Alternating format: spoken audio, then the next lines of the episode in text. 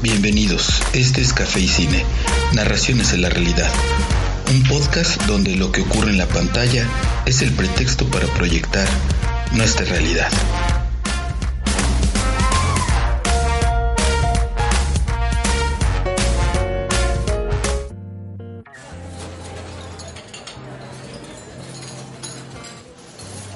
Sean bienvenidos a este podcast que tiene por nombre Café y Cine, Narraciones de la Realidad. Iniciamos con este experimento donde nos habremos de reunir a tomar un café después de ver una película y platicar la misma, ¿no? ¿Qué fue lo que vimos? ¿Qué impresiones nos causó? Y a lo mejor, y solo a lo mejor, analizar un poquito los personajes y las circunstancias que viven dentro de la película. El podcast no tiene un carácter eh, lineal donde vamos a cada semana a ver los estrenos del cine, no, sino más bien, insisto, es el pretexto para platicar de muchos tipos de películas, desde el cine mexicano hasta el cine internacional. Eh, la intención es conocer y platicar acerca de las características que tienen los personajes, de por qué las circunstancias que vivieron en el argumento que estamos viendo, pues los orillaron a tomar ciertas decisiones, como a todos nosotros, ¿no? La pantalla dejó de ser un divertimento, también se convirtió en un espejo, y un espejo que trastoca nuestra realidad. Un espejo donde nos podemos ver reflejados y vamos a tratar de entender los sentimientos, ponernos en los zapatos de los personajes, comprender por qué hicieron, dijeron omitieron algún acto. Eh, este podcast no tiene otra intención más que reunirnos a platicar después de ver una película o incitar a que vayas y veas una película, ¿no? A que la busques, ya que puedas verla y a lo mejor diferir de lo que estamos opinando. Cada quien tendrá su punto de vista porque en esta magnitud que tiene el cine, pues cada quien opinará distinto acerca de lo que observó en la pantalla y de lo que puede analizar de los personajes y sus circunstancias. Mm, vamos a comenzar este primer programa con una película que es un western, un western eh, que se llama Enemigo de Todos, entre paréntesis Comanche, que está en Netflix. Eh, en, España le llamaron Comanchería y eh, que aquí tiene el nombre de Hell or High Water. Y es una película con Jeff Bridges del año del 2016, también con Chris Pine. Chris Pine es el mismo actor de Star Trek y eh, Ben Foster, ¿no? que es un actor que pudiera parecer menor, pero que aquí hace una gran actuación a mis ojos, ya me parece. ¿no? Jeff Bridges es el cowboy eterno, es el tipo rudo, pero de corazón dulce. Por ahí si vieron una película también eh, con él, donde hacía de un pistolero que es contratado por una eh, niñita para que mate a los aquellos que asesinaron a su familia. Eh, no, no recuerdo el nombre, seguro ustedes ya la, la identifican. Y eh, la película está dirigida y escrita por Taylor Sheridan, que es el mismo eh, escritor de Sicario 1 y 2, ¿no? Que son estas películas que hablan sobre la relación malsana en el narco, ¿no? Contra el narco, hacia el narco. Y bueno, pues la, la sinopsis en general son dos hermanos que se dedican a asaltar bancos. Y que van a ser perseguidos por un par de Rangers, de, Texas Rangers. Uno de ellos es Jeff Bridges. Y que nos habla sobre una Norteamérica pobre. Es un área pobre. la agricultura se ha dejado de lado eh, los bancos están liquidando a los pequeños eh, agricultores, a los pequeños comercios como siempre, y los bancos se vuelven un monstruo, un monstruo donde arrebatan todo. Además las industrias petroleras. Y pues estos dos hermanos se ven empujados por alguna razón que bueno hay que descubrirlo en la misma película. Se ven empujados a el robo mm, desde luego que eh, es una road movie es, un viaje de estos hermanos en un descubrimiento de quiénes son. Y más de descubrir quiénes son, es de estas relaciones familiares y de cómo nos vinculamos con, con los miembros de una familia eh, para salir adelante. Eh, hay una escena donde uno de los hermanos le dice al otro que, que no ha conocido otra cosa más que la pobreza, que no conoce otra cosa más que la pobreza y que la, pobreza es una enfermedad, una enfermedad que parece perseguirlos y que él ha recibido esta herencia de sus padres, ¿no? Y que de algún modo esta misma herencia le está dando a sus hijos y que está harto, está desolado porque no puede eh, sacar adelante a su familia. Y entonces, bueno, pues toman una, una serie de decisiones. Eh, el, pilar de la familia, que es la madre de estos dos hombres, eh, juega un papel relevante para la toma de dichas decisiones. Y además tenemos un Jeff Bridges, que es un Texas Ranger, que pues es un hombre solitario, es un hombre entregado a la justicia creo que la película en realidad habla de la familia y de cómo la naturaleza de, esta hace que los miembros estemos profundamente conectados emocionalmente. Eh, a menudo las personas se sienten distanciadas o desconectadas de la familia, pero esto es más un sentimiento que un hecho. La realidad es que somos muy apegados a la familia. Además, las familias nos afectan profundamente en el tipo de pensamiento que tenemos, la forma en que manejamos nuestros sentimientos y las acciones eh, de los miembros de la familia, pues se ven impactadas y se vuelve la piel emocional de las personas.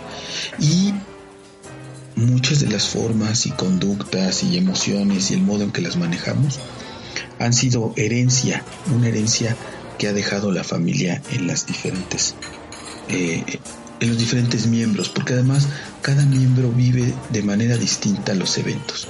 En esta familia de estos dos hermanos que no tienen un padre, que tienen una madre que es un pilar y que han intentado tener sus propias familias, se puede observar este tema de cómo la familia y cómo este desprecio a de dónde provengo.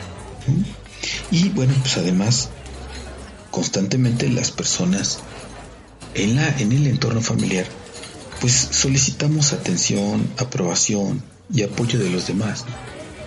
Y reaccionamos en estas necesidades y expectativas y las molestias que nos provoca. Los, los vínculos que tenemos con la familia van a tener reacciones evidentes y vamos a tener una relación interdependiente.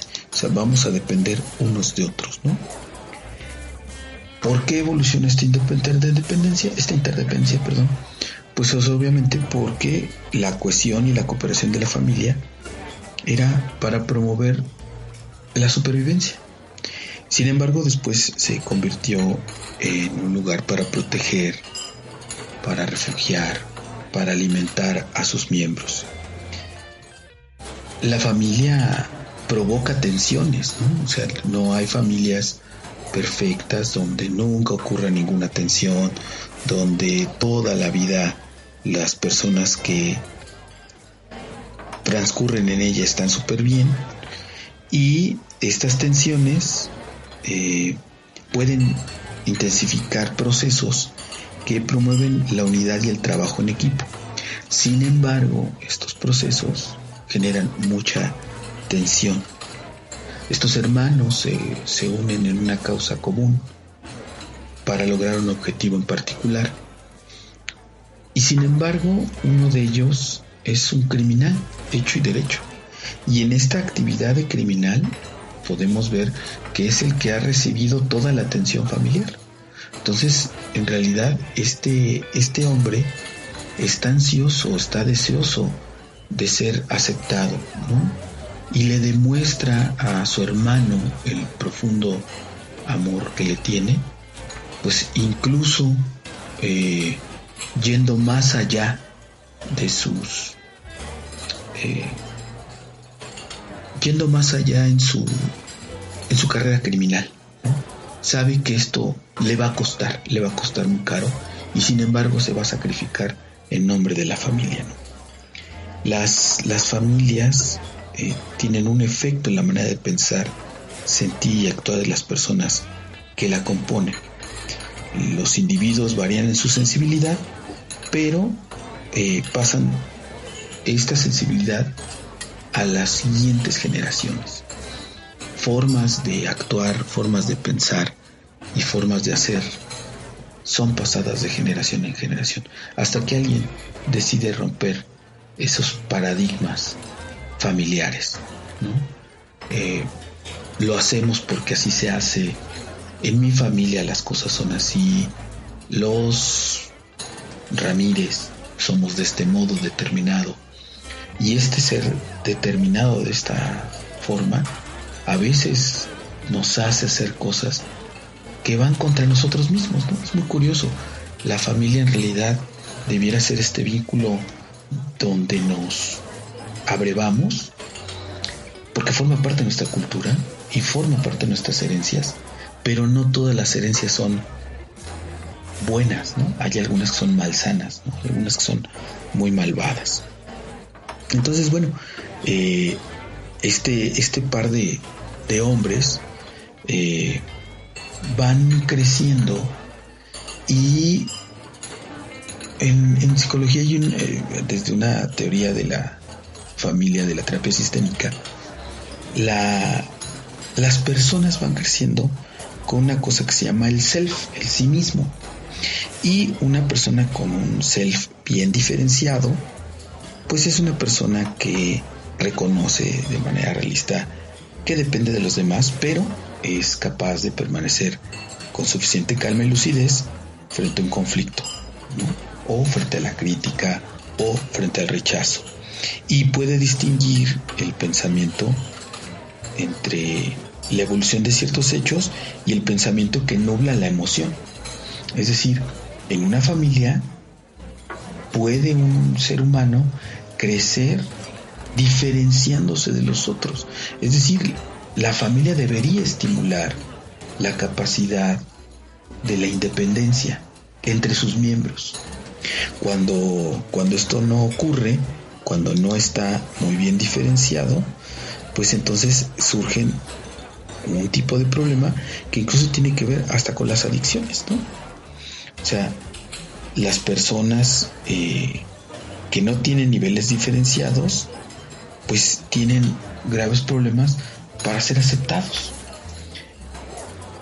Y finalmente la familia es el vínculo donde queremos, donde necesitamos, donde buscamos el amor primario. Nuestras primeras relaciones amorosas son en los vínculos familiares. Entonces, es muy interesante ver a lo largo de la película de dónde estos, estos hombres, estos dos varones, que son eh, ladrones, con quién se vincularon emocionalmente. Y si no se vincularon emocionalmente, con quién se quieren vincular ya adultos emocionalmente. Entonces, bueno, pues ese es el, ese es el gran tema de esta, esta película, ¿no? Que es enemigo de todos. Eh, el, nombre parte de, hay una escena que, que no deben perder de vista, que donde están en un casino y están jugando eh, algún juego de cartas, uno de los hermanos, Ben Foster, está jugando cartas y está jugando con un con un indígena americano eh, que es de la tribu de los Comanches Y ahí le explica incluso qué significa ser comanche. Y, y es importante esta escena porque a los hermanos les pasa lo mismo. Eh, juran que el enemigo está afuera. Juran que el enemigo, quien los ha construido, es lo externo. Y que las decisiones que han tomado han sido empujadas por este mal externo. Es verdad, es cierto, es una familia desintegrada, pero también ya de adultos tendrán que tomar decisiones para salvaguardar su propio estado emocional. Entonces, bueno, la conclusión, pues las relaciones familiares tienen un efecto sobre nosotros y eventualmente en ellas hay quien asuma un rol de sacrificio que permita la supervivencia de la familia. Alguien se enferma, alguien es el, le llaman eh, paciente identificado, es el que equilibra las cosas en la familia, ¿no? Hay mucha tensión en la familia, pues entonces habrá alguien que se porte mal en la escuela. Y eh, quien mantiene el, equilibrio entre los miembros en esta película de Enemigo de Todos, que además eh, podría traducirse como contraviento y marea, eh, nos muestra que esta familia llena de desgracia y condenada por las circunstancias a hacer lo mismo que todos los demás de su entorno, uno de los miembros de ella decide romper la herencia y no dejársela a los demás. Cueste lo que cueste, sin importar lo que cueste. Y con la ayuda del otro miembro de la familia, que es malo, que es la oveja negra, es quien mantiene el equilibrio. Él, al ser el malo, mantiene el equilibrio de toda la familia, ¿no? Y permite que caigan sobre él todos los males que los miembros de la misma han ido creando, ¿no? Eh, sin duda, sin duda es una película que también habla de la amistad, de la amistad de dos rangers eh, de Texas que están a la búsqueda de estos criminales y que en algún momento también se ven confrontados con su realidad, Una realidad, eh, sobre todo de, de, Jeff Bridges, que cree que lo único para lo que nació es para cumplir un deber para con la justicia, ¿no? Cumplir con la ley, dejando de lado su vida y por un momento, por un breve momento, se arrepiente de esto. Es un breve momento que es muy fácil de identificar donde dice, yo dejé todo yo me dedico a, al manhunting, a cazar hombres y por lo tanto pues voy a voy a de, estoy arrepentido pero no lo suficiente y más bien voy a buscar eh, que esto que es mi vida perdure el final es grandioso es un final eh, que a mí me parece no solo sorprendente, sino es un final de, una tensión eh, extraordinaria, eh, con un diálogo tan, tan breve como deben ser los grandes diálogos, de una de un sí no tan cortante, pero con una tensión tal que es un gran final, es el final de un western es el, final de una película de vaqueros y que estoy seguro les, les va a encantar, ¿no? Eh, y bueno, pues así, así el, este primer programa de café y cine. Espero que lo hayan disfrutado. Van a ser programas muy breves, algunos de 10 minutos, otros de 15 minutos, otros de 20 minutos. La realidad es que no quiero hacerlos muy Exhaustivo solamente es una charla breve de café y que se verá enriquecida con también sus opiniones y desde luego con lo que puedan solicitar para que platiquemos de cine, de cine como después de haber ido a una sala, haberlo visto y entre amigos, entre amigas, reunirnos a platicar qué fue lo que nos gustó, qué fue lo que no nos gustó qué nos pareció una película Entonces, pues espero que disfruten esta película. Está en Netflix. Eh, y ojalá pues nos volvamos a reunir para tomar un café y charlar sobre cine. Les deseo que tengan un excelente día y muchas gracias por escucharme. Por lo pronto, que tengan felices palomitas. Hasta luego.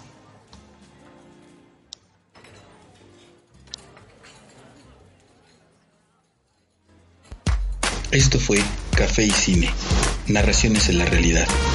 Gracias por escucharnos. Disfruten su café. Hasta la próxima.